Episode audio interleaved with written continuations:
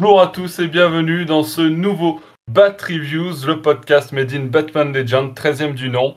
Euh, et euh, c'est Nico de Batman Legend et on va se consacrer aujourd'hui aux lectures batmaniennes de chez Urban Comics parues pendant le mois de mars 2021. Pour m'accompagner sur ce podcast, deux membres de la team Batman Legend avec Alexandra. Bonjour tout le monde.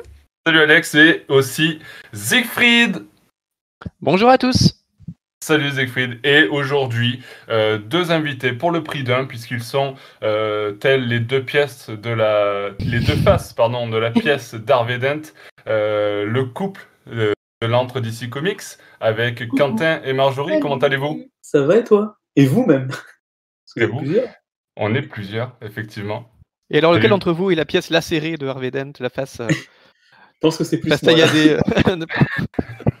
Il n'y a qu'à voir ma figure, je pense qu'il n'y a pas de questions à se poser. Heureusement, on ne la voit pas, alors tout va bien, c'est juste, juste audio. Ouf, on est sauvé. Marjorie, est-ce que tu confirmes que tu es la face, euh, la, la belle face de l'entre Ah mais oui, bien évidemment. Et donc, euh, euh, Quentin et Marjorie, euh, où est-ce que, euh, pour ceux qui ne vous connaissent pas, euh, qui ne savent pas ce que vous faites, hein, parce que nous on vous connaît, on sait ce que vous faites, on vous suit sur les réseaux sociaux, mais pour ceux qui ne vous connaissent pas encore, où est-ce qu'on peut vous retrouver, qu'est-ce que vous faites, euh, qui est l'antre du couple DC Comics? Eh ben, on est un couple, hein, Quentin et Marjorie à côté de moi. On est un couple de collectionneurs euh, donc, qui euh, opérons euh, sur les réseaux sociaux euh, essentiellement, surtout sur Instagram et Twitter, et on partage un petit peu bah, nos, nos trouvailles euh, qu'on fait un petit peu aux quatre coins du monde en matière de DC Comics exclusivement. C'est pour ça que du coup, on s'entend bien avec Batman Legend. Parce que coup, Forcément, on a, des- on a des passions communes. Voilà, c'est ça, c'est vraiment la passion commune et c'est nous ce qui nous fait euh, un petit peu euh, battre notre petit cœur de fan. Donc euh, voilà. Sur ce, je vous, je vous de, alors petit petit teasing pour la fin de ce podcast, on parlera de l'un de vos projets rapidement qui arrive très bientôt. Surtout que le podcast, le temps qu'il soit monté et publié, votre projet sera euh, très proche d'aboutir. Donc euh, euh, restez jusqu'à la fin pour écouter le, un petit peu de teasing là, sur le, projet de l'entre du couple DC Comics. Et euh, je vous propose de démarrer de suite ces reviews avec notamment du bon ou du pas bon, je ne sais pas, je vais demander à Siegfried qu'il a lu ce Batman Death Metal tome 3. Bon, bah, de toute façon, euh, si vous avez écouté les épisodes précédents, vous savez que ça, c'est une série qui souffle un peu le chaud et le froid, que j'apprécie de temps à autre quand, euh, quand on voit à quel point Snyder et Capullo s'amusent à créer leur univers et développer des concepts délirants, mais qui tout à coup m'intéressent beaucoup moins chaque fois qu'il s'agit de nouveau de raconter des histoires sérieuses, parce que, mine de rien, ils, ils ont une intrigue en tête qu'ils veulent faire avancer, et cette intrigue manque quand même d'intérêt. Enfin, c'est, on est devant une euh, énième confrontation de euh, tous les super-héros contre une super méga me- menace cosmique de la mort qui tue, qui est dix fois plus forte que la précédente et euh, donc, qui sera encore surpassée par la suivante. Donc c'est, ça reste un schéma que je trouve personnellement très répétitif et les batailles cosmiques, c'est vrai que c'est des trucs qui me, qui me parlent pas trop. Et euh, bon bah plus on progresse et plus on est dans de l'intrigue et donc moins dans du concept délirant, du coup moins Snyder s'amuse et plus il cherche à raconter une histoire, donc moins ça me plaît. Et ça me plaît d'autant moins en l'occurrence que on est, euh, enfin, on est dans, les, dans, le troisième, dans le troisième tome et euh, ça parvient à être encore du remplissage. hein. Parce que euh, le but du volume, c'est vraiment que des héros se réunissent et pendant toute la, toute la, toute la première partie de l'ouvrage, on est avec Nightwing, Detective Chimp, Hawkgirl, Starfire, Cyborg, Martian Manhunter et Lex. Donc pas vraiment avec les personnages qu'on a vus jusqu'ici.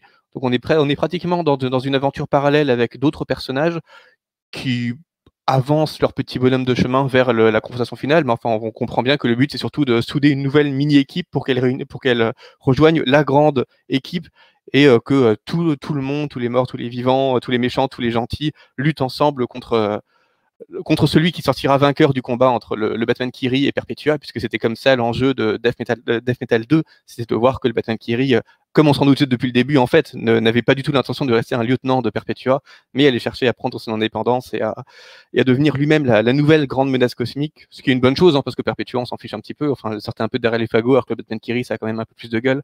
Donc voilà, un- ça reste un volume un peu, euh, un peu filler, qui est pas, qui est pas très intéressant, qui a un avantage, c'est que toute la première partie, donc malgré ces personnages qui ne font pas trop avancer le schmilblick, est dessinée par Shermanico, qui est un artiste vraiment très doué. Et donc, au moins de ce point de vue-là, c'est beaucoup plus réussi, même que ce que fait Capullo ensuite et que ce que font tous les autres artistes de l'album.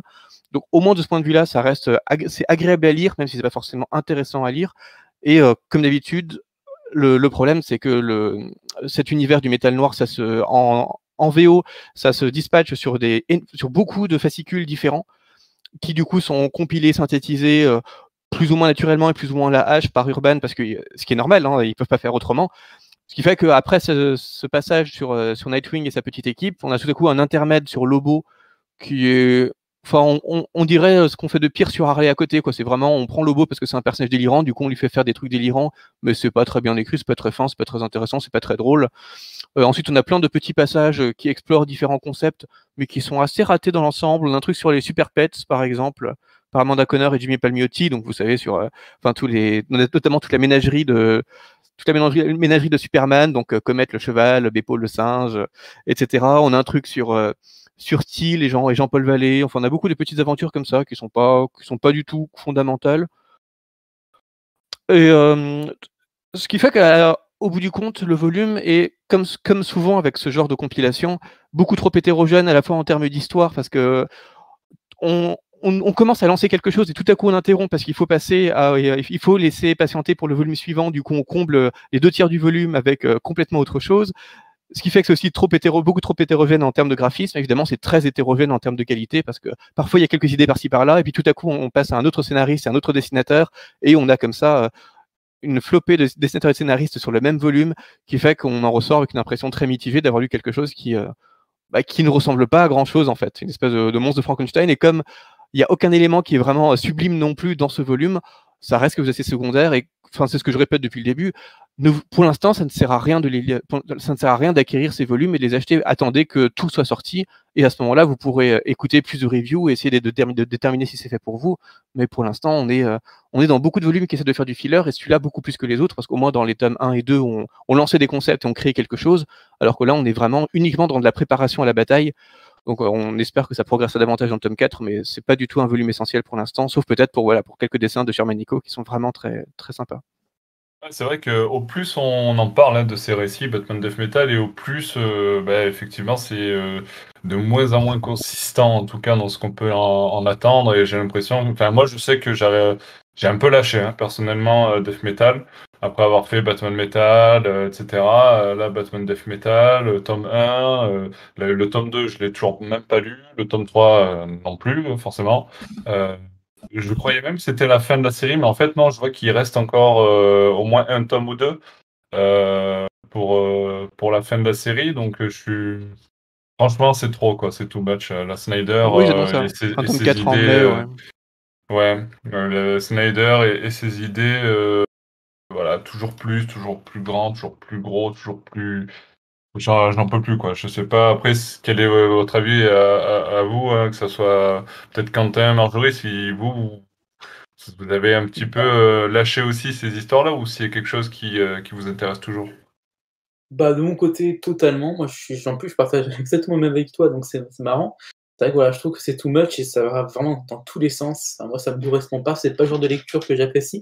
Moi, j'ai kiffé. voilà, je sais que Marvel, euh, Batman Metal en général, ça va. Je crois que t'as arrêté un petit peu en ce moment, hein. t'as pas tout lu. Non, j'ai pas tout lu. Mais euh, je sais que ça avait bien commencé, donc euh, faudra que tu, continues, tu nous diras. Mmh.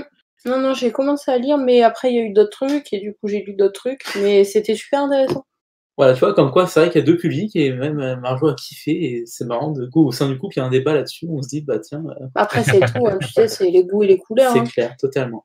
Et puis, il y, en a qui ont kiffé Death Metal 1 parce que ça a lancé des concepts qui étaient intéressants, mais qui ont complètement lâché au 2 ou au 3 ensuite. Donc, il faudrait voir aussi si, euh, ah bah, si, la si cette appréciation première va, se poursuivre quand tu vas lire la suite, Marjorie. Mmh.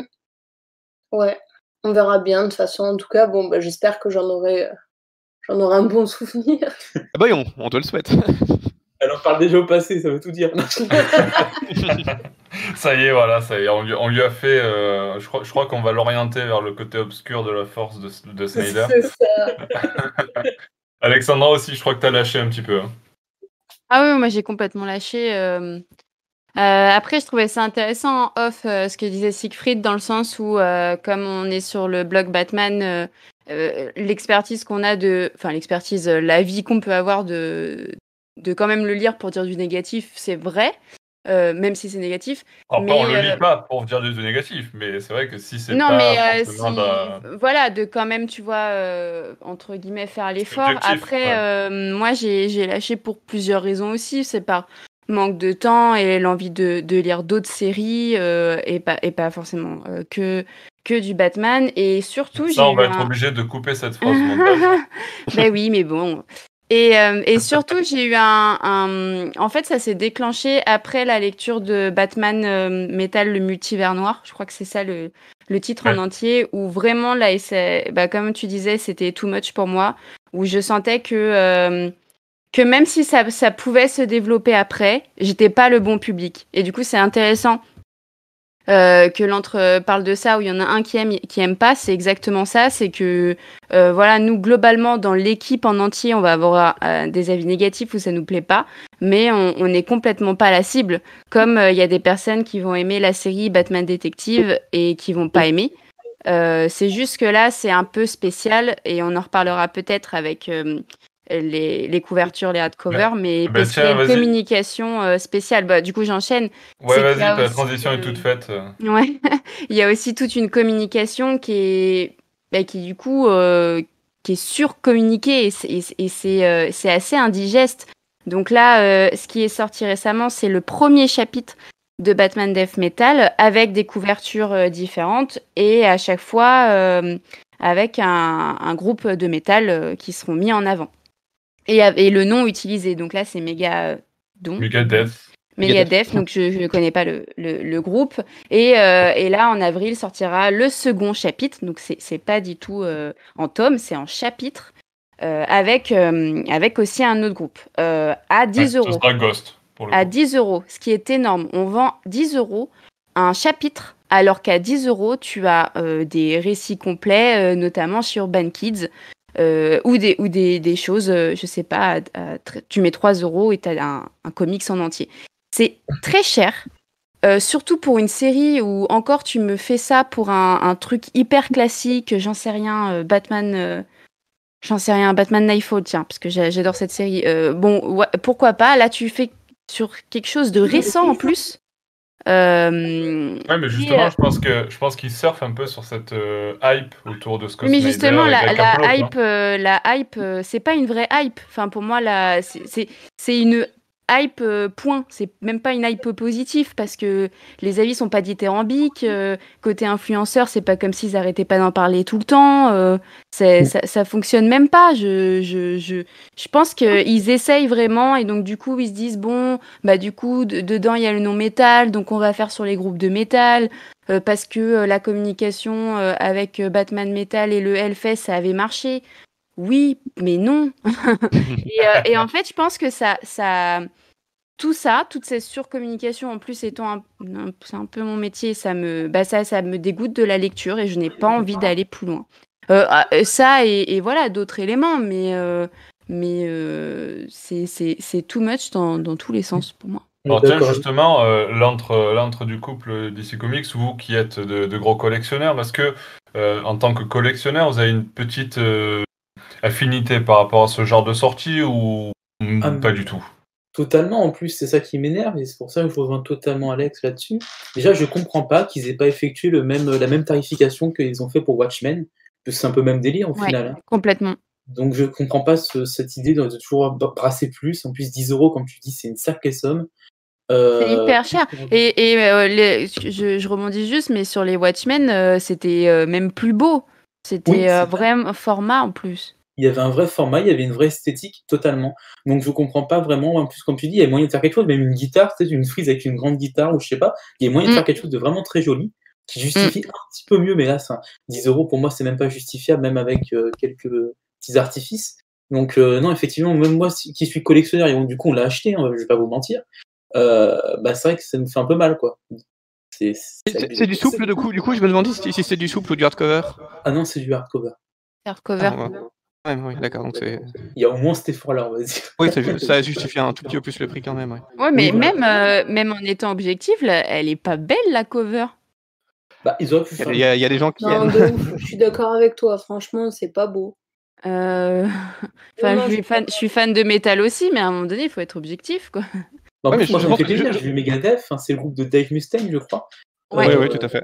C'est, ça, moi, ça m'a, ça m'a parlé. En plus, là, il y a Ghost, comme tu disais tout à l'heure, Nico. Enfin, Ghost, pareil, c'est un groupe que j'adore. Bah, elle est pas belle non plus. Et hein. c'est, dommage. Ils auraient pu faire Non, mais tellement. Je, je comprends, moi je suis hyper fan de Ghost et, et à un moment donné tu te dis waouh, euh, Ghost, euh, Batman, euh, tout ce que t'aimes réuni et du coup, euh, bah en fait c'est bah, c'est sur ça aussi qu'ils vont jouer en fait. Bah oui, c'est ça, c'est du marketing à 100%. Et pas, et pas, et du coup c'est ça qui m'énerve, ils vont jouer sur ça et non pas sur la qualité du récit. Et là, Oui. euh, niveau euh, travail éditorial, euh, bah, on s'éloigne quoi. Ouais, mais là, je, je suis pas tout à fait d'accord parce que regarde le nombre de comics qui sont pas encore sortis, dont on t'annonce deux mois à l'avance qu'il y aura euh, 30, vari- 30, 30 covers alternatives, par exemple.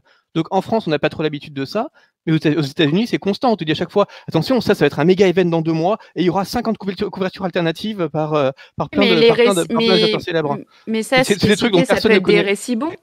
Là, Oui, c'est pas des trucs- bon. c'est- en- des trucs qui sont même pas sortis et pour lesquels on t'annonce déjà plein de couvertures alternatives. Là, au moins, ils ont pris un récit qui a quand même vraiment bien fonctionné, qui est un petit peu, un, un petit peu passé, pour, pour lequel on a juste assez de recul pour quand même savoir ce qu'il vaut, et pour lequel ils proposent des ventes alternatives qui se, qui se vendent un peu, qui se vendent un petit peu et qui ont, qui, Ouais, qui mais- parviennent à créer un peu de euh, hype, artificiel, mais et- quelque part, je trouve ça mieux que euh, te dire deux mois à l'avance, bah là, euh, ah, pré- précommandez tout de suite les 50 euh, covers alternatives de tel comics que vous n'avez pas lu, qui n'est même pas, qui n'est même, même pas imprimé, qui n'est même, qui n'est même pas écrit, parce qu'on vous dit tout de suite ça va être un event et ça va être rare et il faut vous les arracher, tout de suite. Bah, peut-être que pour toi, ça a été clair, mais par rapport au Comics Corner, j'ai eu énormément de gens sur les réseaux sociaux qui m'ont demandé c'est quoi. hein. Ça pas, en tout cas, niveau communication urbaine, ça n'a pas été clair sur qu'est-ce que c'était. Les gens se demandaient si c'était une édition collector, si c'était un bonus, si c'était une suite. euh, C'est vrai, parce donc là, pour moi, ça rentre pas dans, dans les trucs que tu citais. Je, com- je comprends l'idée et, et c'est clairement ça, mais, mais là, il y a eu. euh, Ah, bah, après, pour moi, c'est énorme en fait. C'est c'est une grosse bouse, c'est une grosse claque en mode on n'en a rien à faire de vous en tant que lecteur. Et, et- et vraiment, c'est un. un- c'est- pas pour mentir, en étant euh, CM du Comics Corner, euh, il y a la moitié des gens qui n'ont rien compris. Et même Jimmy, qui est libraire, n'a pas compris au début.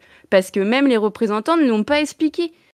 What là, là- là- là, tu, parles de deux choses différentes. Tu parles de la stratégie market- ma- marketing de DC Comics qui consiste à sortir des, des, des, des covers alternatives pour Batman, de- pour Batman Death Metal, et tu parles de la communication d'Urban qui n'a pas assez bien expliqué ce que sont ces comics. Et pour moi, les deux de- vont de pair, du coup. Ah, je, suis pas forcément d'accord, puisque comme Mm. je l'ai dit, aux, aux États-Unis, ils ont l'habitude d'avoir des dizaines et des dizaines de covers alternatives pour n'importe quel comics, y Oui, compris mais les comics qu'ils n'ont pas lu, y compris des comics sujet-là, médiocres. ça va pas les deux, en fait. C'est ça que je veux dire. Je suis d'accord sur toi sur le truc et pour certains, mais là, ils ont fauté sur les deux. En fait, les, les, les deux ne vont pas. Il y en a, y a pas une des stratégies qui rattrape l'autre, je trouve. Si Urban avait été, avait été clair sur ce que c'est, les gens, les gens sauraient que bon voilà, c'est Batman Death Metal. Si Mm. on a aimé, bah, peut-être qu'on va racheter. Enfin, si on a aimé et qu'on aime le groupe, peut-être qu'on va racheter. Si Mm. on non, mais ça, ça reste une, ça reste une, quelque chose qui est fait vraiment pour les fans, qui ont pour la plupart déjà lu Batman Death Metal et donc qui savent exactement ce ce qu'ils achètent ou pas et si ça, si, ça- si ça leur parle ou pas. Donc Mm. moi, ça, me- ça me paraît relativement honnête dans, dans, dans la démarche et euh, on a relativement peu quand même de cette stratégie euh, hyper marketing de, de, de cover alternative en France. Je comprends qu'ils aient voulu jouer là-dessus parce que c'était, ça a vraiment fait un mini événement aux États-Unis. Bon, après, euh, à titre personnel, ça me, ça, me- ça me touche pas trop, d'autant que bon, je trouve la cover moche, mais je pense que les covers sont approuvés par les groupes. Donc, il y a peut-être, il y a pas, y a peut-être pas, c'est peut-être difficile de leur reprocher. Et je trouve que l'intégration des groupes est quand même vraiment artificielle, puisque tout ce à quoi on a droit, c'est une interview en une, page du, euh, chanteur-guitariste à la, fin du volume qui parle même pas de, de, Batman Death Metal, qui parle de Batman pendant trois lignes, mais même pas de, de ce comics-là en particulier. Donc c'est vraiment hyper light comme rapport euh, entre le comics et le groupe. Donc là, il y a, il y a un truc qui est, qui est plus limité en termes de fond. Mais après, en, en tant que couverture alternative, je trouve ça, je trouve ça net- nettement plus honnête de nous proposer ça plusieurs mois ap- sur, un- après sur un comics qu'on connaît tous déjà que euh, de, de faire un, un pseudo-event euh, sur un truc qui est même pas sorti et qui sera encore plus, encore plus nul. Ouais, après, c'est vrai, je comprends ce que tu veux dire. Après, moi, de toute façon, euh, je vais vous dire une chose, j'achèterai une, une cover comme ça alternative que si euh, il y a le groupe euh, Tragédie sur la cover. Voilà. Sinon, euh, sinon, je ne le prendrai pas. On est d'accord qu'on parle de Est-ce que tu m'entends, Eo? Tout à fait. Tout à fait, c'est ça. C'était juste pour. euh, c'est ça ou Ozone. Sinon, euh, Ah. Ah ouais, mais alors mais du Ouais. coup, moi je vais dire les to be free si on continue comme ça, les gars. Ah, mais les toupies free, c'est au-dessus. C'est la vie. Base. Pauvre Philippe Nicolic. Repose en paix, mon gars. Euh, allez, bon, je pense qu'on a fait le tour hein, de ce Batman Death Metal entre ce tome 3 et cette euh, réédition donc, euh, de- des premiers numéros de Batman Death Metal et donc de cette édition Megadeth. Euh, je pense qu'on peut enchaîner avec Marjorie qui va nous Yes. présenter le Batman mythologie du mois qui est consacré à la ville de Batman, Gotham City. Tout à fait. Ben, c'est une suite de tout ça. On apprend beaucoup sur Gotham City. Ben, ça se passe en trois parties. La première partie, c'est- elle s'appelle Descente aux enfers. C'est une partie plutôt au dessin old school. Après, faut, faut aimer. Faut, faut aimer. Moi, je suis pas très fan parce que ça fait, euh, comment dire, c'est pas ce genre de dessin dont je suis totalement fan. Je trouve qu'il y a beaucoup de narration mais c'est quand même une partie très très intéressante. On commence avec un récit euh, de Batman numéro 4. C'est par Bill Finger, Bob Kane et euh, Jerry Robinson. C'est, ça permet, on découvre en fait euh, sur ce premier récit que le nom de Gotham City a été sorti sur ce récit-là. On découvre plein de choses dans cette première partie. Ensuite, on a la deuxième partie, ça s'appelle Rénovation urbaine. Il y a une histoire pas mal du tout. C'est l'histoire du démolisseur qui est en trois parties, avec le Batman 474, Legend of the Dark Knight et Detective Comics 64. C'est euh, une histoire où Batman pourchasse un terroriste qui, veut détruire le nouveau Gotham pour revenir à l'architecture ancienne. C'est une deuxième partie plutôt action. C'est vraiment, moi j'ai bien aimé, mais euh, la partie que j'ai le plus aimé, c'est la troisième. J'ai aimé, euh, en fait, ça s'est passé pareil, tout en trois parties. En tout, il y a 12 récits. Euh, on a, faut que je revienne dessus. On a Terminus, Gotham Noir et Gotham Spirit. C'est vraiment euh, sur ces trois récits, on voit beaucoup. euh, Il y a un côté très très dark. On voit l'évolution de Gotham et surtout l'évolution des récits qui est vraiment plus imaginative et vraiment plus noire. Moi, j'ai beaucoup aimé.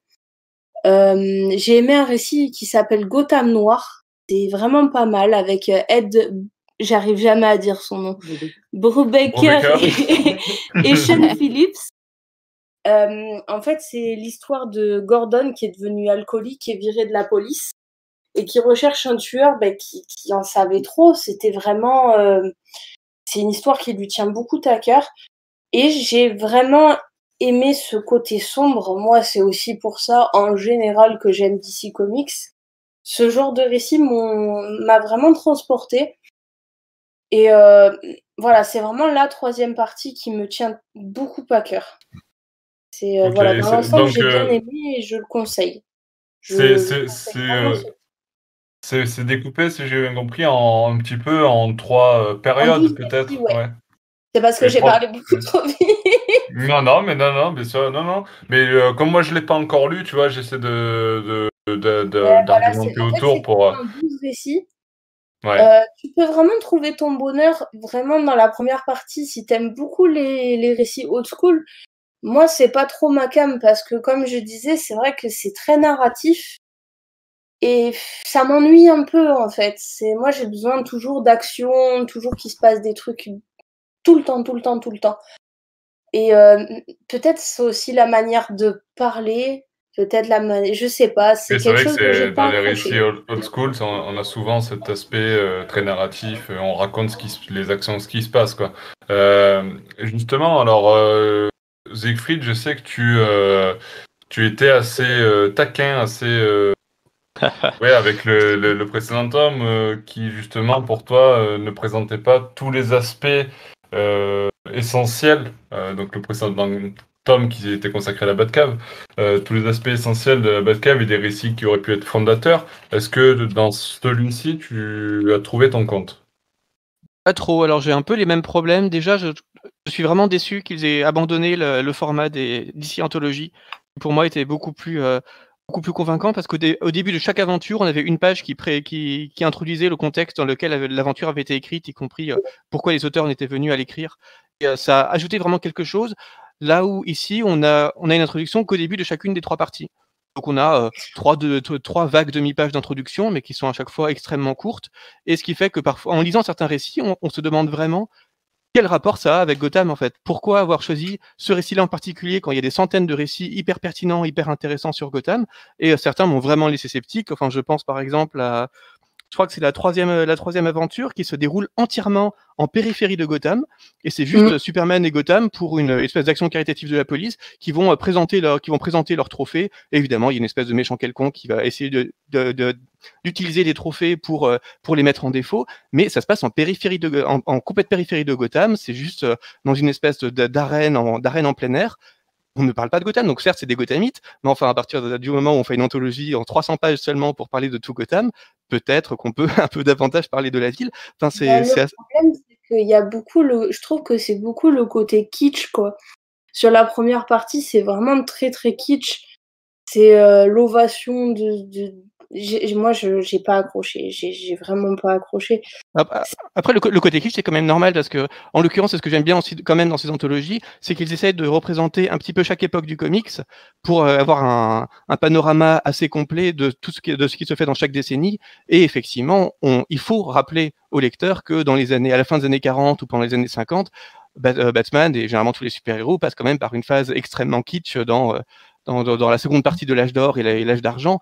Et euh, donc, c'est tout à fait normal que ça soit représenté là. Simplement, je trouve que sur tous les récits publiés dans les années, euh, dans les années 40-50, il y avait beaucoup de récits beaucoup plus intéressants pour parler de Gotham. Enfin, quand on, quand on regarde les, dates- les dates, on se rend quand même compte qu'il n'y a que trois récits qui se déroulent entre 1940 et, 1960 et 1978. Mais Donc, ils euh, toute- pas toute dû la partie- faire euh, une sorte de préface pour tout expliquer. Ça aurait été pas mal, non? Ils font une espèce de petite préface au début de chacune des parties, mais c'est pas. C'est pas. Ouais, c'est- pas tip top. Et en l'occurrence, enfin, on se demande vraiment pourquoi ils passent de 1954 à 1978. Enfin, ils font un saut de, euh, ils font un saut de 24 ans d'un coup, et quand même oui. assez, assez, assez brutal. Et tout ça en passant par des récits qui sont pas vraiment intéressants, vraiment fondateurs. Alors que je vous assure que des récits vraiment intéressants sur Gotham dans les années 60. Enfin, rien que le, rien que le série qui a fondé la série, le, le comics en 64 qui a fondé le New Look de Batman où euh, Batman visite Greenwich Village et c'est la première fois qu'on a une représentation aussi réaliste de, Gotham par euh, Carmine Infantino. Ça, c'était vraiment un récit qui était court, qui était vraiment important, qui représentait une décennie qui n'est pas du tout représentée dans ce volume-là et qui passe à la trappe en faveur de euh, le super spectacle de Gotham qui ne parle pas du tout de Gotham. Donc il y a, quand même pas mal de choix qui sont curieux. Donc je, trouve plutôt chouette par contre, contrairement aux anthologies précédentes, que la partie old school soit moins représentée que là, comme, comme dit, il n'y a que trois récits qui sont vraiment old school, là où on pouvait en avoir 6-7 dans les précédents et ça, ça finissait par être, par être un petit peu lourd. Mais ces trois récits sont pas, sont pas, sont pas franchement intéressants. Donc, après, indépendamment des, indépendamment des choix, même dans les introductions, il y a parfois des choses curieuses. Dans la première introduction, par exemple, on dit que l'aventure quand la ville dort, donc la deuxième aventure, évoque par son titre euh, le, le, le titre VF du film Asphalt Jungle de John Huston qui effectivement, ça s'appelait en VO Asphalt Jungle et ça avait été traduit en français par Quand la, ville dort. Mais quel est le rapport? Enfin, les, auteurs de ce récit n'ont pas, vu le, titre français de ce film qui, en plus, est sorti dans les années, dans les années 50. Donc, alors que le, le comics était publié dans les années 40. Donc, ça n'a vraiment absolument aucun rapport. Même chose. Euh, donc, ce, récit When the City Sleeps date de 1945 et ils font un parallèle avec la cinquième victime de Fritz Lang qui s'appelait effectivement When the, City, When the City Sleeps en, en, VO. Mais ce film date de 56. Donc, mm. comment dire que. Comment, comment est-ce qu'ils peuvent essayer de justifier qu'il y a un rapport entre ce récit de Batman et ces films, alors que ces films datent littéralement de, euh, 5, de, de 5 à 10 ans après la publication du comics? Enfin, finalement, c'est pas révélateur de grand-chose. Et sur des introductions qui, qui font parfois une quinzaine de lignes, ces trois lignes sur de supposées références cinématographiques qui ne collent pas du tout en termes de chronologie, enfin, j'ai juste vraiment pas du tout compris la démarche. Donc, l'idée est intéressante à la base, c'est de dire qu'effectivement, il y a un parallèle entre l'évolution du, l'évolution du roman noir dans les années 40, qui effectivement est très important, et euh, la manière dont Batman est écrit dans les premières, dans, dans les premières années. Ça, effectivement, c'est quelque chose qui est, qui est vrai et qui est assez fort. Mais pourquoi mentionner des, pourquoi mentionner des films qui ont juste pour, euh, que- comme lien avec ce comics d'avoir d'avoir le même titre, mais qui sont sortis dix ans après et qui donc n'ont absolument rien à voir avec ce comics. Enfin, c'est c'est vraiment curieux de passer du temps sur des détails comme ça, alors que par un truc tout bête. Est-ce que vous savez ce que Gotham ça, ça signifie étymologiquement? Et euh, le jambon, euh, avoir du jambon, donc quelque chose- euh, récupérer le jambon, quelque chose comme ça, non? Gotham, ça, Go- Gotham, donc ça ils Un le truc disent. comme ça, non? Non, non. euh, Ah non, euh, c'est- non, non, oui, oui, pardon, je te dis Pourquoi des conneries, c'est le truc avec euh, les chèvres, je sais pas quoi. Oui, c'est ça, c'est la, la- la- la ville des chèvres. C'est euh, Goat, Voilà. goat comme goat euh, en, en anglais euh, chèvre et Heim, euh, qui, Heim en, en saxon, en- qui, signifie, qui signifie la ville. Donc on, on dit bien que Gotham à la base c'était le, le surnom donné à New York par un écrivain du 19e siècle qui s'appelait Washington Irving. Donc ça c'est ça c'est une base, c'est bien de la poser. Mais pourquoi ne jamais parler de l'étymologie du, du, du mot Gotham? Enfin, ça, ça, ça paraissait une anecdote peut-être un peu plus intéressante que de dire tiens il y, a, il y a deux films, il y a, y a deux films des années 50 et 56 qui, qui ont le même titre des comics de de, de l'anthologie, d'autant que ce, ce, ce fameux comics dont on parle autant euh, donc en la ville d'or est vraiment et même pas particulièrement intéressant en fait. Il y a vraiment, c'est vraiment pas la peine d'en parler aussi longuement, alors qu'il raconte pas grand chose sur Gotham. Enfin, il y a beaucoup de choses comme ça qui sont un peu bizarres. D'ailleurs, euh, toujours ce même comics, nos City Slips, on nous dit dans le sommaire que c'est le Batman numéro 35, alors qu'en fait c'est le Batman, c'est le fascicule Batman numéro 30. C'est une petite coquille, ça arrive. M- Mais enfin, il y a quand même que 12 comics en tout dans cette anthologie. Donc on peut dire que pour seulement 12 comics, ils auraient quand même pu vérifier dans le sommaire de de de de, de, pas de pas se tromper sur le numéro du fascicule. Ça, ça, fait un petit peu tâche, ça fait pas très pro. Et euh, voilà, quand en plus il y a cette espèce de confusion un peu étrange, où je sais plus trop ce qu'ils ont voulu dire sur ces sur ces sur ces films qui n'ont rien à voir avec le comics. Enfin, ça, ça, ça donne un aspect un petit peu brouillon, alors qu'il y aurait eu beaucoup beaucoup plus de choses à dire. Et euh, quand en plus la sélection est parfois un peu euh, la sélection des comics elle-même est un peu douteuse parce qu'il manque cette, euh, cette justification avant chaque comics qui pourrait le remettre en contexte et expliquer pourquoi les éditeurs ont jugé vraiment pertinent de mettre ce comics-là au lieu des 35 autres comics euh, pour lesquels ils auraient, eu- le choix pour la même époque. Ça, ça donne un aspect relativement incomplet au truc, qui est un peu, un petit peu dommage. Donc heureusement, on a quelques, on a quelque chose, euh, quelques petites choses qui sont pas mal.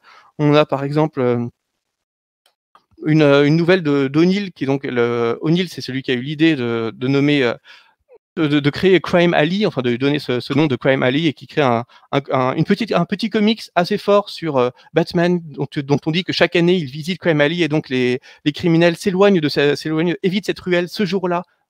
Ils savent, pas pourquoi Batman vient, mais c'est un, un lieu qui, qui, qui leur fait peur ce jour-là précisément parce qu'il euh, intègre une certaine mythologie de Gotham. Donc ça c'est vraiment quelque chose d'assez, d'assez fort et qui avait vraiment besoin d'être là. Comme Mm. le disait Marjorie, il y a le récit Le Démolisseur qui est vraiment chouette. Enfin, déjà, c'est scénarisé par Alan Grant et Alan Grant, c'est un des tout grands. Enfin, c'est un des, un des rares auxquels je dédicaçais mon livre sur Batman. Enfin, c'est dire le- l'impact qu'il a eu sur moi et qui est dessiné par euh, Fogg, Sprouse, euh, Sprouse et Aparo. Donc, il y a trois dessinateurs différents, mais ça va, il y a quand même une relative cohérence graphique qui fait que ça passe et qui est vraiment très intéressante parce que pour le coup, l'introduction rappelle judicieusement que c'est un récit qui est dans l'après, l'après Burton. Toute l'idée euh, d'Alan Grant, c'est de, ra- c'est de dire que sous la, sous la Gotham moderne et contemporaine qu'on voit dans les, qu'on voit dans les comics à cette époque, il y a en fait une espèce de Gotham enfouie qui aurait été construite à la fin du Xe siècle, la guerre de sécession, par un, sur les, sur, sur les, sur les ordres avec l'approbation du juge Solomon Wayne, qui est donc un ancêtre de Bruce Wayne. Et donc, c'était une des premières manières de dire, euh, en fait, un ancêtre de Bruce Wayne a été, a, a initié le- la construction d'un, Gotham et d'un Gotham qui était complètement gothique avec des gargouilles parce que ce juge était vraiment pétri de, de, de christianisme et pensait qu'avec ces gargouilles et cette architecture extrêmement euh, terrifiante gothique euh, à la Burton, donc, euh, on allait effrayer les criminels et éloigner le démon. Donc là, en termes de pareil, en termes de mythologie, ça pour le coup, c'est un récit qui était vraiment très fort et il est C'est pas très connu. Ouais, voilà, c'est. dans le sens où c'est la- Je trouve que la deuxième partie, elle montre, elle a vraiment, elle a vraiment quelque chose à faire dans le livre, tu vois. Après, la, la troisième, moi, je l'aime puisque, enfin, je sais pas, moi, c'est le côté dark de la troisième me plaît énormément. Mais celle qui représente le plus, qui parle le plus de Gotham, je trouve que c'est la deuxième partie. Oui, tout à fait, oui. En plus, euh, juste, juste après, on a le écrit dans la nuit de Chuck Dixon sur un journaliste qui n'a pas la, foi dans la police et la justice. Et à côté de ça, on voit Robin, Huntress et Batman qui combattent dans la ville. Donc on a vraiment cette opposition entre euh, le journaliste qui dit que Gotham est une ville gangrenée, qu'il n'y a plus rien à faire, qu'il faut croire en personne, et à côté de ça, le justicier qui essaie de se battre pour euh, restaurer un peu le- l'espoir à Gotham et en, en visitant bien la ville. Donc voilà, ça c'est un. Est-ce que c'était un récit essentiel sur Gotham Peut-être pas, mais enfin ça dit quelque chose de Gotham qui est quand même plutôt pas mal. Euh, le terminus de l'anneau qui est vraiment génial qui sont bons l'air Vertigo, dont euh, Jamie Delano est un, des grands auteurs de Vertigo, un récit très humain sur un homme ordinaire qui a, qui a chuté dans le, qui a chuté dans la drogue, dans la délinquance, à force de petits accidents, de petits, euh, de petites mésaventures dans sa vie. Et qui est devenu un, un camé, un délinquant et un loser qui est terrifié par Batman. Et donc, on se concentre vraiment sur ce personnage complètement secondaire qui est poursuivi par Batman, mais le Batman, on le voit à peine. Et c'est vraiment une belle manière de- d'explorer comment Batman, pour, euh, Batman pourrit les gens. Donc, ça, c'est un- peut-être un des récits qui m'a le, plus marqué dans ce, dans ce livre. Le Gotham Noir, comme, le- comme les disait Marjorie, qui est un Elseworld. Et ça, pour le coup, je trouvais ça vraiment bien de mettre au moins un Elseworld dans ce volume. Parce que ça, rappelle, voilà, ça rappelle à quel point les Elseworlds sont importants dans l'identité de DC Comics. DC Comics, c'est quand même un éditeur qui est connu par le fait d'explorer différentes, euh, différentes temporalités, différentes variations dans, dans ses aventures pour euh, donner plus de liberté à des grands auteurs de euh, prendre de, de, de faire un peu ce qu'ils veulent sur leur univers. Et donc là, c'est une aventure qui se passe en 1949, en plus par Brubaker, dont on sait qu'il adore les récits noirs, pulp, un peu, un peu sordides, dans lesquels Mhm. il passe beaucoup de ses chefs-d'œuvre, comme Fondu au Noir, par exemple, enfin beaucoup de ses de, Criminal, beaucoup des grands comics de, de Brubaker, et là qui, qui est dessiné par Sean Phillips. Donc là, c'est vraiment un récit qui sent bon le, qui, qui sent bon le Brubaker, le, le, le- cette, cette ambiance un peu, un peu noire du, du, du- cinéma noir et des romans noirs de cette époque, avec un, comme disait Marjorie, un, un, un Gordon complètement alcoolique qui essaye vaguement de se racheter, qui est plein de PTSD parce que c'est un vétéran de la Seconde Guerre mondiale et qui n'arrive pas à, à se défaire de toutes ses visions. Enfin, c'est peut-être un peu longué par, parfois par moment, mais ça raconte vraiment plein de choses. Et puis voilà, ça explore, ça explore une, une autre, une autre Gotham à une autre époque, dans une autre, euh, une autre chronologie parallèle. Ça, c'est vraiment chouette. Peut-être déçu par contre que le, ça se termine sur Gotham, Spi- Gotham Spirit, qui est un récit court et un peu insignifiant, où c'est juste euh, Bat- Batman qui poursuit les criminels sur 10 pages. D'accord, est-ce que c'est vraiment. Ouais, ils auraient peut-être pas dû finir là-dessus. Ouais, finir sur un truc moyen, c'était un peu bizarre. En fait, la seule raison pour laquelle ils ont fini là-dessus, c'est que le Gotham Noir de Brubaker et Phillips, ça datait de 2001. Et que donc, il leur fallait quand même un récit des années 2010 pour montrer que bon, ils faisaient quand même du contemporain. Euh, et effectivement, ce Gotham Spirit, Spirit date de 2013. Mais franchement, je suis sûr que dans les, années 2010, ils auraient pu trouver quel- quelque chose de beaucoup plus concluant. Donc, euh, finir sur un truc qui est aussi peu convaincant, c'était, et qui est aussi mineur, c'était vraiment étrange. Enfin, voilà, dans l'ensemble, ça reste quelque chose, ça reste une anthologie qui est plutôt chouette. Et je trouve que, qu'il y a, qu'il y a plein de récits qui auraient eu leur place. Je pense par exemple au dernier récit de Scott, de, de Scott Snyder dans, la- dans, dans son run sur Batman, qui est aussi euh, qui, qui finit sur euh, je, sur je suis Gotham, enfin sur, sur Batman qui dit qu'il est il est Gotham et c'est un récit qui est très court, qui est autocontenu, donc ça rentrait parfaitement dans l'anthologie. Qui est c'est un, récit qui était vraiment parfait et euh, qui n'y est pas. Euh, le dernier comics aussi c'est sur euh, peut-être aussi l'idée de l'idée de, de, de proposer de, de comment dire de des récits qui n'ont pas été parus en français euh, justement peut-être. De. Oui, mais sans, sans, sans, sans, on en revient toujours sur le même débat qu'on avait déjà abordé dans les numéros précédents. Il y a un moment Oui. où il faut, faut aussi prendre une décision de s'ils veulent, ne veulent vraiment publier que des inédits, bah, qu'ils ne publient que des inédits pertinents. Mais je préfère qu'ils republient, qu'ils republient un récit, mais qui est vraiment fondamental pour comprendre euh, Gotham, que de publier des trucs qui, n'ont- qui, qui sont certes inédits, mais qui sont vraiment beaucoup plus mineurs et qui ne disent pas grand-chose. Parce qu'il y a beaucoup de gens qui vont se dire. Tiens, je connais moyennement euh, Batman. Par contre, passer par une anthologie sur Gotham, ça c'est vraiment une manière classe de découvrir Batman c'est des gens qui n'auront pas forcément lu l'intégralité du run de Scott, de, de Scott Snyder sur, sur, Batman. Donc, l'intérêt d'une telle anthologie, ça, serait, à mon avis, surtout de proposer des, récits qui sont vraiment importants. Et euh, en fait, bon, là, je parle d'un récit en particulier, mais on a la fin du run de Starling Aparo sur Batman qui est vraiment très très bien aussi. Et il y a plein de comics inédits qui parlent de Gotham beaucoup mieux que certains des récits qui ont été choisis là. Donc, euh, bon, euh, inédit ou pas, je reste relativement dubitatif sur certains des choix qui finalement me semblent pas si, pas si bien parler de la ville que ça. Et euh, donc heureusement, ça s'achève sur euh, exactement comme, comme dans la Batcave. Sur on a on a un plan de Gotham par exemple. On a que- quelques mots qui expliquent un peu l'architecture de Gotham, donc ça c'est pas mal.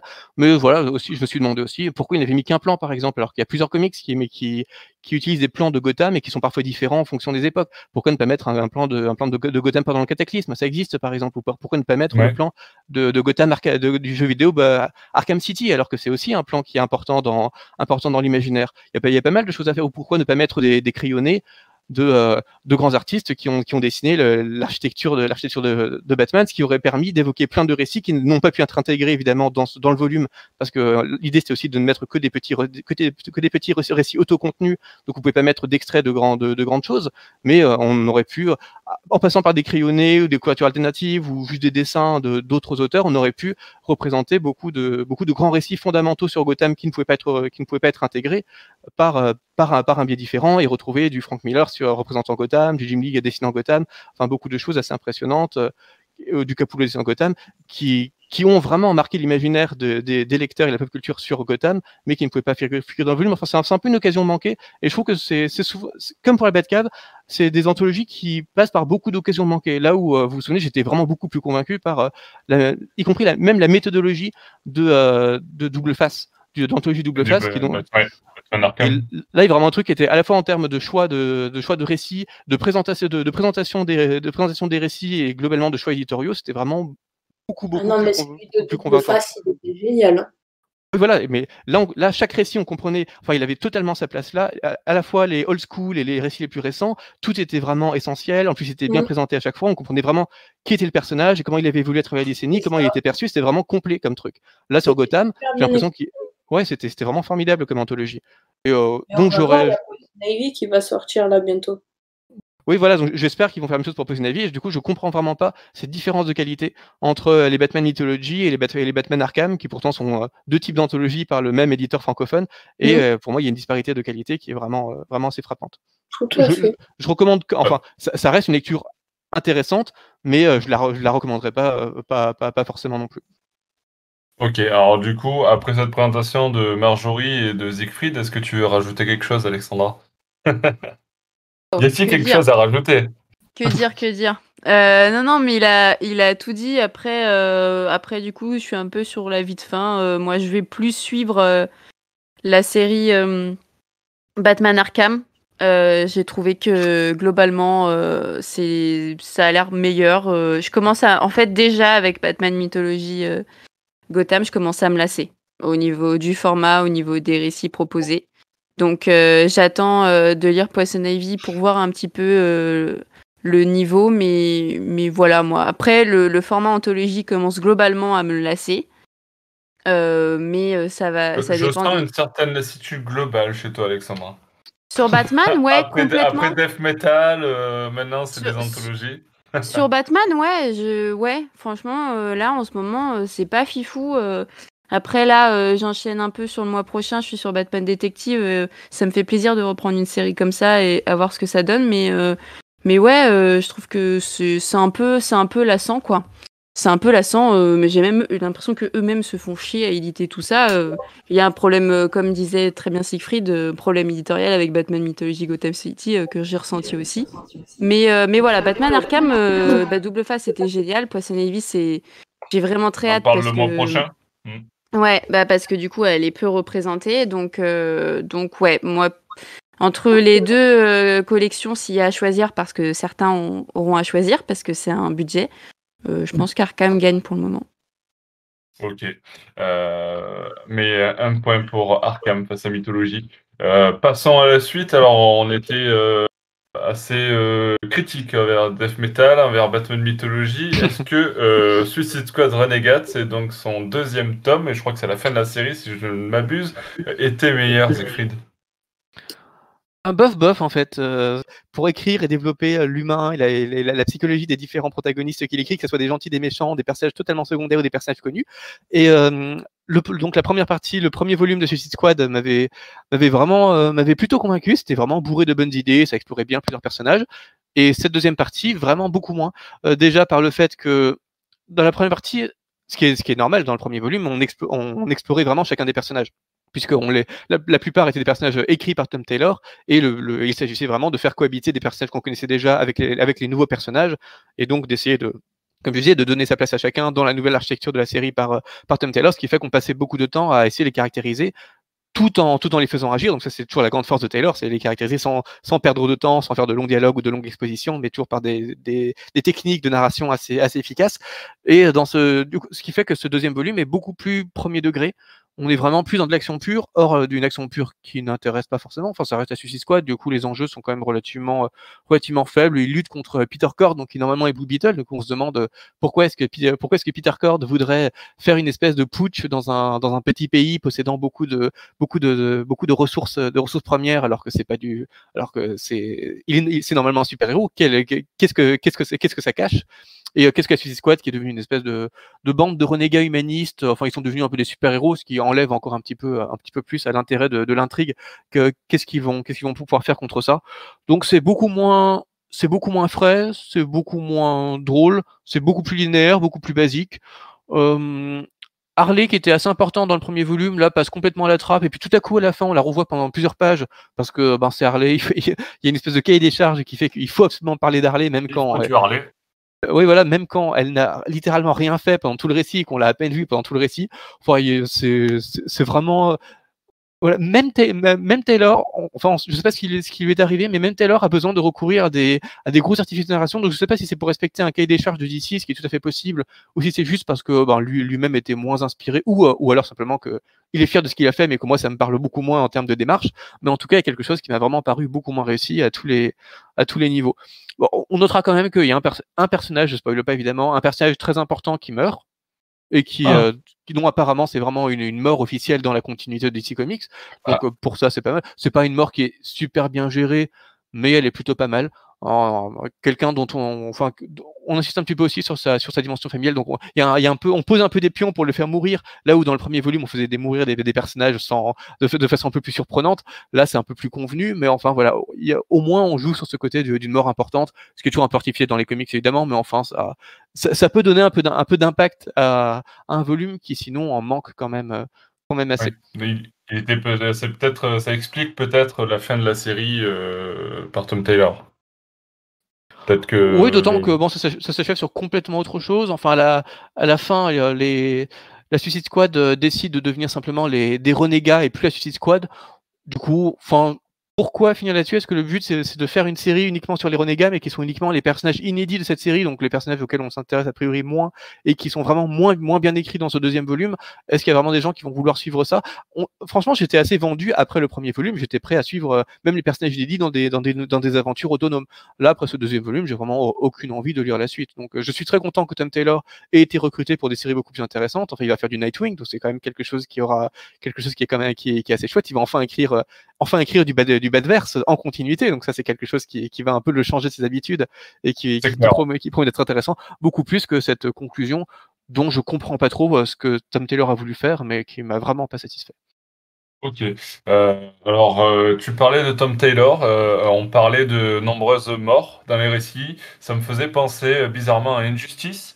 Injustice qui se voit Cette transition cette transition de malade pour parler de Justice intégrale année 3 qui a été euh, publiée donc le mois dernier et je donne la parole à Quentin qui va nous ramener un petit peu dans l'univers Injustice de Tom Taylor. Wow, mais déjà je suis admiratif de cette transition, franchement t'es un vrai professionnel. alors du coup oui, alors voilà, Injustice année 3. Alors Superman qui, qui mène toujours sa dictature et pense toujours faire le bien autour de lui en faisant abstraction un petit peu du nombre de victimes bah, qui sont décimées un petit peu par ses choix. Et donc les seuls à continuer à lutter euh, euh, contre son régime, c'est l'équipe à Batman, donc les résistants comme ils appellent ça. Euh, et donc du coup, voilà, le récit est un peu plus axé sur Constantine, surtout au début. J'ai beaucoup aimé cette partie-là, parce qu'il y a beaucoup de Constantine, on voit un petit peu Dr. Fate, etc. C'est quand même super sympa. Et puis voilà, toujours le but commun, c'est de mettre un terme aux agissements de Superman, qui est devenu un petit peu bah, l'ombre de lui-même, mais ça on le sait depuis euh, la première année. Et donc voilà, le scénario est toujours assez riche, hein, on propose quand même un sacré éventail de situations, avec des phases de conflit, mais c'est vrai que dans l'année 3, c'est quand même pas mal de phases de conflit, hein, on voit pas vraiment euh, autre chose, on va pas se mentir, et quelques retournements de situation, mais en tout cas, voilà, ça reste quand même beaucoup de bastons euh, au cours de cette année-là. Euh, c'est d'ailleurs c'est ce que je reproche, hein, c'est qu'on voit pas vraiment euh, par rapport aux précédentes années, surtout l'année 1, on voit pas vraiment un petit peu le comment dire l'impact que ça a sur l'humanité, parce que là on voit juste des, des, des super vilains ou même bah, des, des, super héros se, se, bastonner, mais on voit pas vraiment l'impact réel que ça sur euh, bah, l'être humain lambda. Et c'est ça que j'ai trouvé dommage quand on parle d'une dictature ou quelque chose, quelque chose comme ça. J'aime bien voir un petit peu bah, l'aspect euh, social du truc, et là on le voit pas vraiment. Donc, euh, je sais pas, c'est, ça, on en parlera ensemble, ensemble tout à l'heure, mais je pense que c'est quelque chose qui m'a gêné.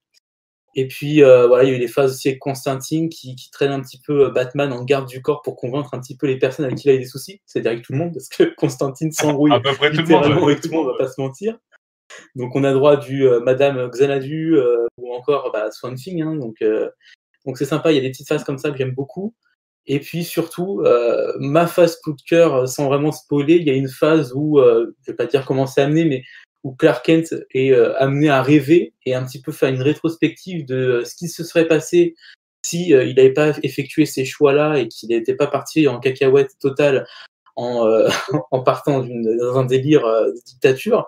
J'ai trouvé cette phase d'ailleurs très touchante où justement voilà il voit il voit un petit peu bah, si Lois avait survécu parce qu'on sait que dans l'année 1 bah, Lois décède suite à un, plan du Joker Euh, et donc, du coup, voilà, il y a toute cette, cette rétrospective-là qui nous met un petit peu le point sur qu'est-ce qui serait passé, ben, justement, s'il n'y avait pas eu tout ça, enfin, s'il avait vu ses son enfant grandir, etc. Donc, c'est vraiment très, très touchant.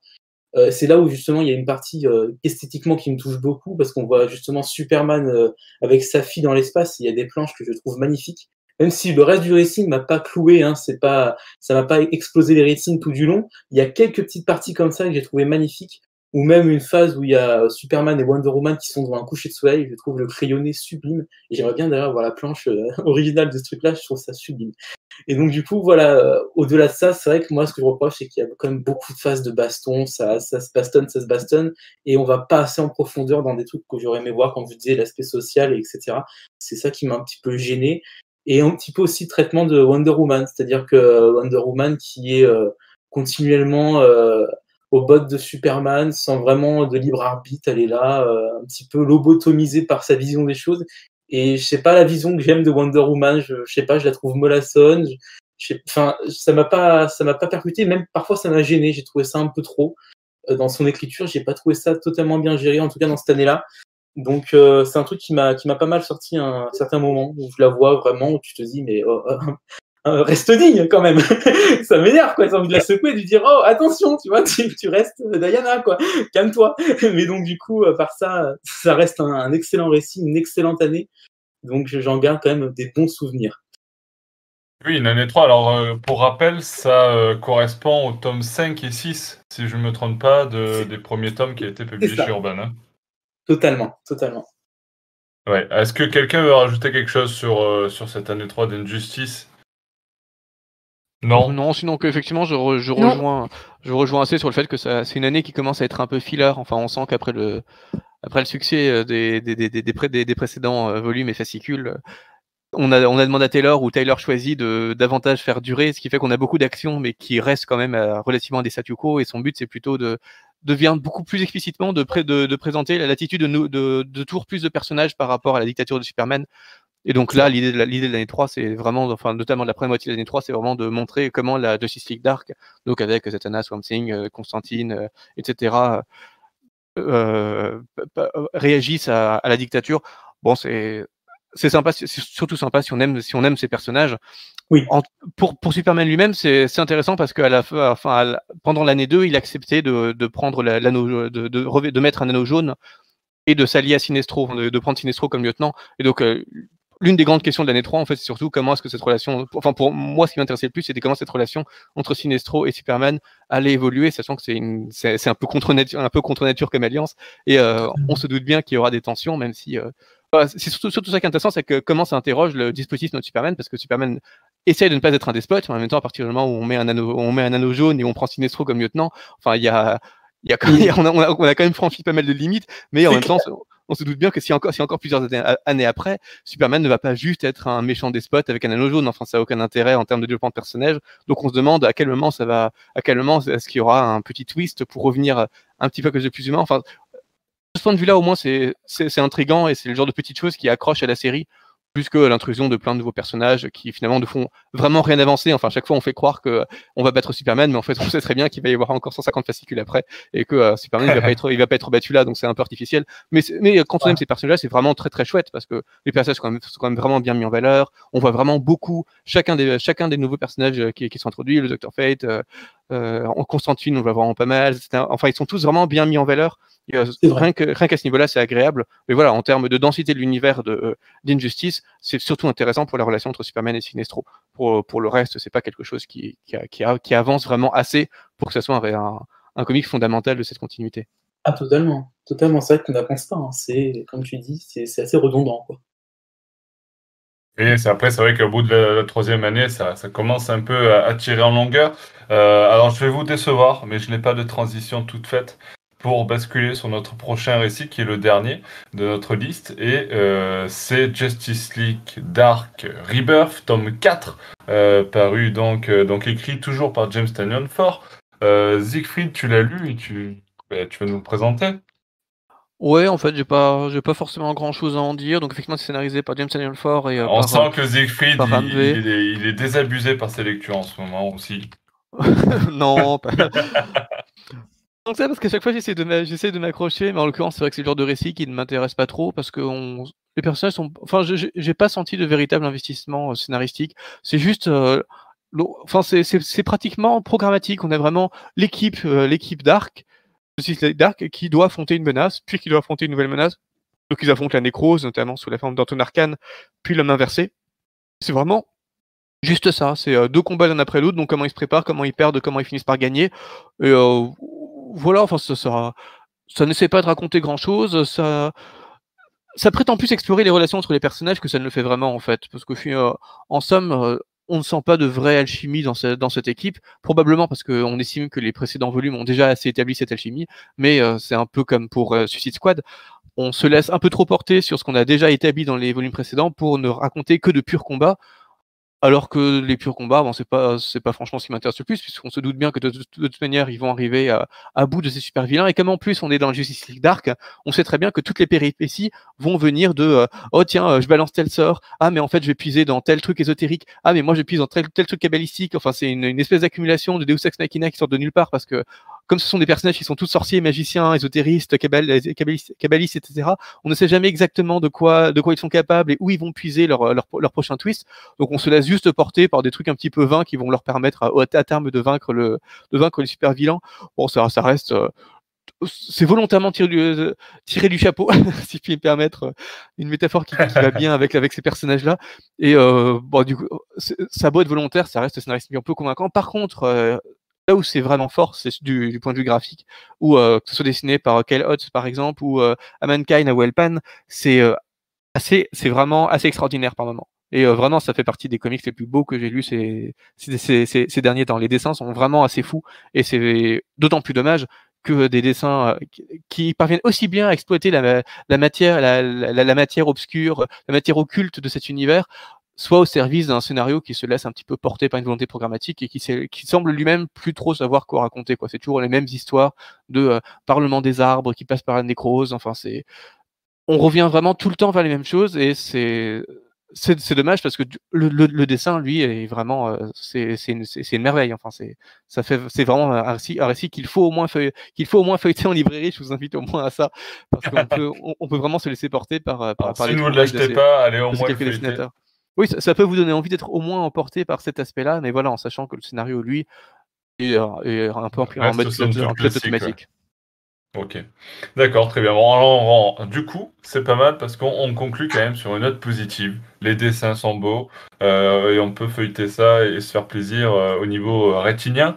Euh, sur ce, euh, voilà la fin de, nos- de nos reviews euh, de ce podcast et euh, donc comme promis, euh, ben, on avait envie de présenter un petit peu le nouveau projet de l'entre du couple DC Comics.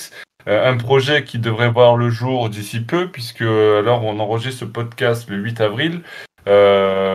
Pour quand est-ce qu'on peut attendre ce nouveau projet, Quentin Marjorie? Eh ben écoute, j'espère jeudi prochain maximum. Ça nous ramène à peu près au 15, c'est ça? 15, euh, ouais, 15 C'est ça. avril? C'est ça, c'est surtout, voilà, je veux tout fignoler euh, pour vraiment que ce soit présentable aux yeux des gens, quoi. Mais c'est quoi? euh, et justement, voilà, euh, trêve, de, trêve de teasing. Qu'est-ce que c'est que ce Bah, projet? En fait, voilà, si, pour ceux qui ne le savent pas, avec Marjorie, euh, bah, l'année dernière, pendant euh, un petit peu avant le Covid, on a créé une association qui s'appelle Nos Petits Super-Héros. Et donc, à la base, on devait faire des interventions dans les hôpitaux pour les enfants euh, en, difficulté. Donc, du coup, proposer euh, des animations geeks, mais aussi bah, des cadeaux en rapport avec les comics, les mangas, etc.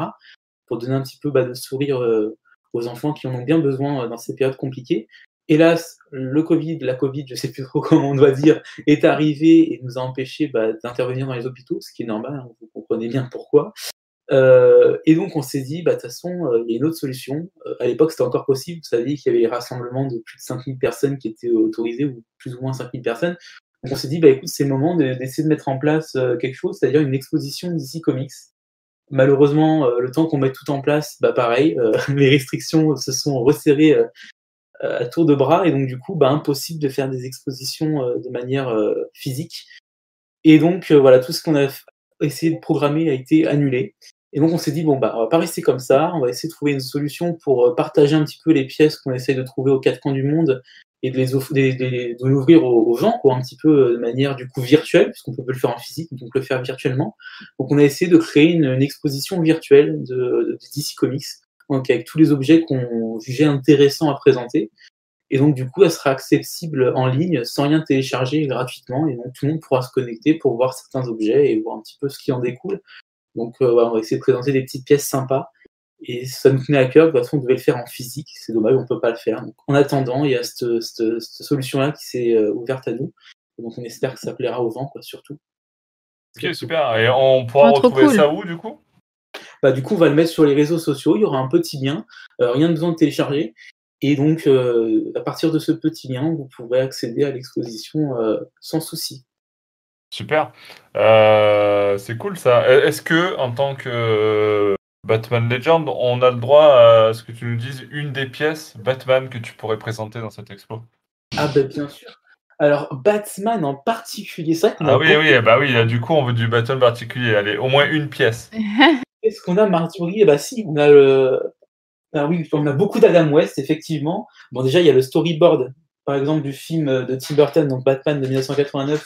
On a six planches de storyboard originales qui vont être euh, mises en avant donc, euh, lors de cette exposition. On a beaucoup d'Adam West, comme je vous disais, avec un chèque original d'Adam West euh, qui a été non encaissé à l'époque, dans les années 80. On a une programmation d'émissions pour la NBC d'Adam West, encore une fois, qui du coup avait changé de nom. Enfin, il y a toute une histoire autour de cette émission-là. On en parle justement dans l'exposition. Et, Attends, euh, je, je te coupe, je coupe, il va tout nous donner, il va tout nous donner. Je te coupe, voilà. je te coupe, et, et j'invite, J'ai une question. j'invite tout le monde à aller voir le lien quand ça sera en ligne, du coup. Ouais. Et j'ai une question du coup. euh, Est-ce que euh, vous allez expliquer euh, comment euh, vous avez dégoté certaines pièces? Parce que du coup, je trouve ça, je trouve Bien ça sûr. intéressant l'histoire que vous avez fait derrière. Ben, oui, on va en parler du coup, parce qu'effectivement, le, cheminement de base est intéressant, parce qu'on s'est fait des contacts au fur et à mesure du temps euh, aux États-Unis. Alors surtout un qui, pour le coup, a l'habitude de racheter des collections tout entières et, et de les revendre. Donc nous, déjà, il nous fait des tarifs euh, préférentiels, et surtout, au-delà de ça, bah, il connaît... euh, il connaît ce qui nous intéresse euh, principalement, donc euh, il sait vers où se situer, etc. Donc euh, le cheminement de base est super intéressant parce que c'est un, collectionneur euh, tout comme nous. Il a aussi une librairie aux États-Unis dans le Maryland. Et il est l'euro-possesseur d'ailleurs d'un détective Comics 27 avec lequel il me nargue de temps à autre. qui a pu rien que ça, rien que ça. Ah, excuse-moi. On parle. Non, on non, non, non, non, mais, non, non, mais je veux dire, rien que ça avec un détective comics numéro 27, quoi. C'est pas, c'est pas, c'est pas rien. Ah oui, oui, voilà, rien que. Non, c'est ça, c'est déjà. C'est fou de voir ces choses-là. Même des fois, il me montre des comics euh, qu'on voit rarement. Il m'a parlé d'un comic Superman qui est sorti en que quelques exemplaires avant d'être rappelé. Alors, j'ai plus le nom, mais je sais que vos fans et vos lecteurs euh, le retrouveront plus facilement. Mais je sais qu'il y a un comics aux États-Unis qui est sorti de Superman qui a pas duré longtemps. Euh, il y a quelques années de ça, hein, c'est euh, l'ancienne époque. hein. Et pareil, il le possède. Enfin, il a vraiment des pièces extraordinaires. Et c'est vrai que du coup, c'est génial de pouvoir avoir ce genre de contact auprès de nous. Et surtout, bah, on sait qu'on a des, sou- toujours des petites pièces euh, incroyables et qu'on voit rarement en France parce que ça reste quand même euh, une culture américaine, le comics. Et euh, c'est toujours bien de s'en prendre bah, à la source, quoi. De puiser un petit peu dans la source euh, de base, quoi, d'origine. Merci, Marjorie, merci Quentin pour votre présence sur ce, votre présence sur ce podcast ce soir. Merci beaucoup à toi. Euh, et donc merci à Siegfried, merci à Alexandra et merci à tous ceux qui nous ont écoutés jusqu'ici. On se donne rendez-vous très bientôt pour un nouveau podcast et à très bientôt pour de nouvelles aventures de Batman. Ciao ciao ciao